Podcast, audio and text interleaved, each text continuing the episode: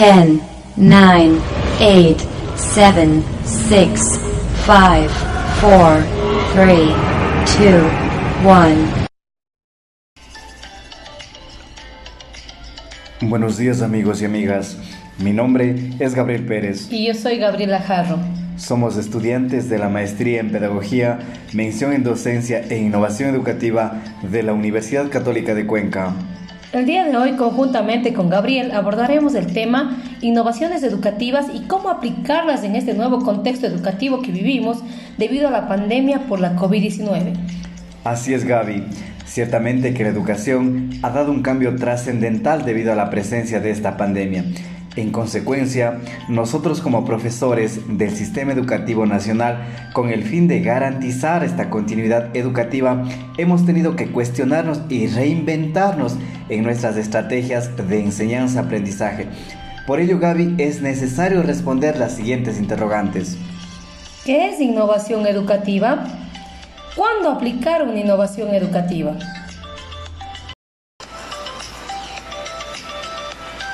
No podemos pretender que las cosas cambien si seguimos haciendo siempre lo mismo. Albert Einstein.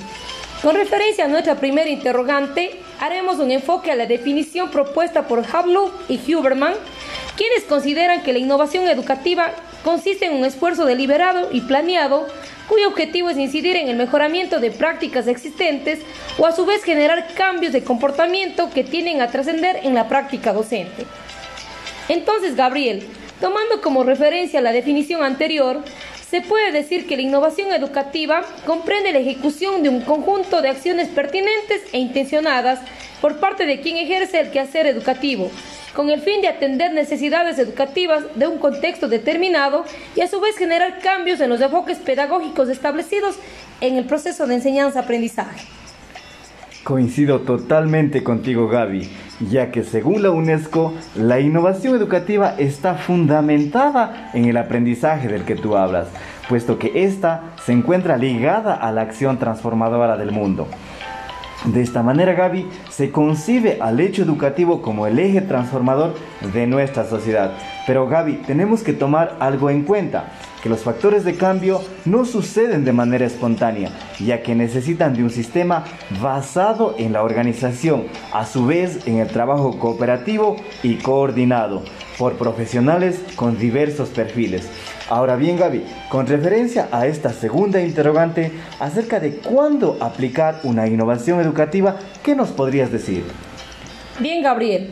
Una innovación educativa no solo debe depender o partir de una situación o problema previo de un determinado contexto, sino que debe aplicarse de manera constante en el proceso de enseñanza-aprendizaje con el objetivo de no generar en las aulas una formación rutinaria e irreal, ya que la mayoría de las veces la educación tiende a ser tradicional y bancaria como lo dice Freire en sus postulados.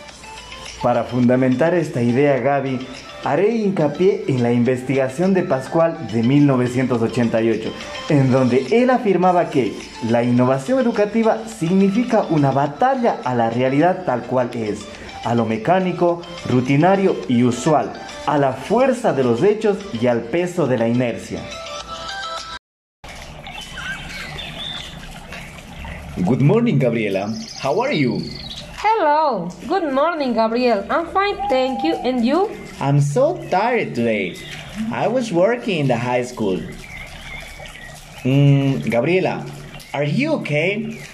I see you pensive. What is happening? Yes, I'm okay. But actually, I'm worried because the coronavirus pandemic affects our educative system. And now I need to implement new educative innovations to my English classes. Whoa, really? It's so interesting. Can I help you? Yes, of course, Gabriel. Because, as you know, I'm working in the same area. Okay, let's get down business.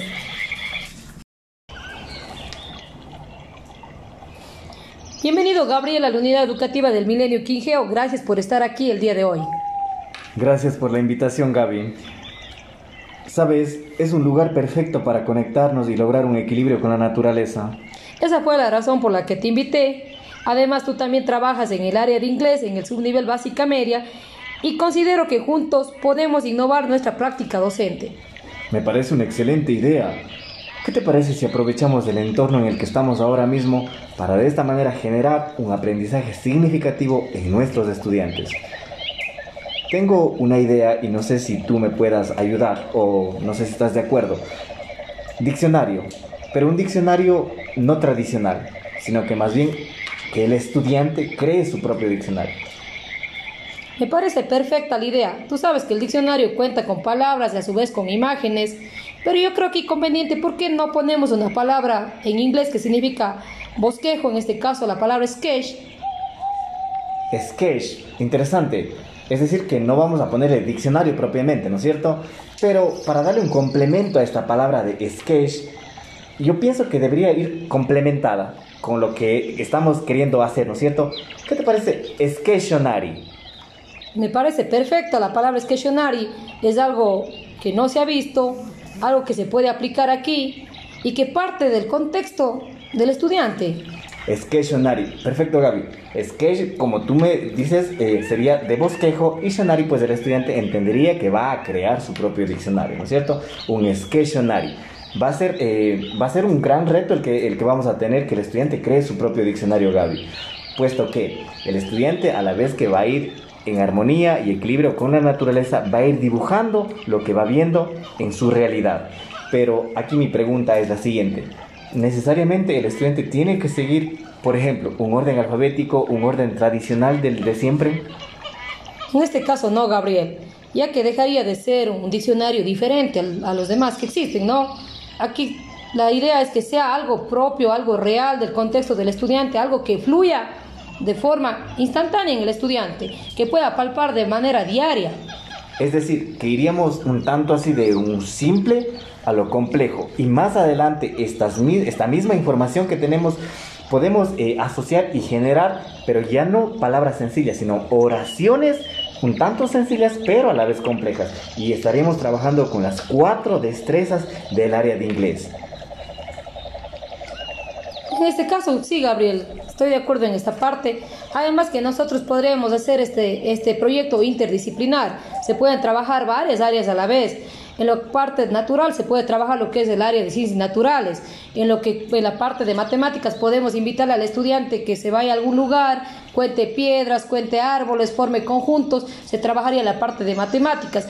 El mismo hecho de hacer los bosquejos sería la parte artística del estudiante y también con el tiempo se le puede decir a él qué piensa del ambiente, cómo puede cuidar la naturaleza, cuál es su opinión acerca de esto y se puede trabajar también el área de lengua y literatura. Entonces, Gaby, perdón que me salga un poco del tema, se puede aprovechar al máximo esto de las inteligencias múltiples del estudiante, porque tú comentas la parte artística, la parte lúdica, esto es, va a ser un proyecto, como te digo, un reto bastante grande, pero me gusta justamente el, el innovar. Entonces, ¿qué te parece si ponemos manos a la obra? Estoy de acuerdo contigo, Gabriel. Pongamos manos a la obra y tratemos de trabajar con los estudiantes, ser mediadores en su aprendizaje y lograr que ellos construyan su propio conocimiento. Es decir, un trabajo operacional, un aprendizaje operacional. Muy bien, Gaby. El trabajo en equipo, tú sabes que siempre ha dejado buenos resultados. Manos a la obra, Gaby.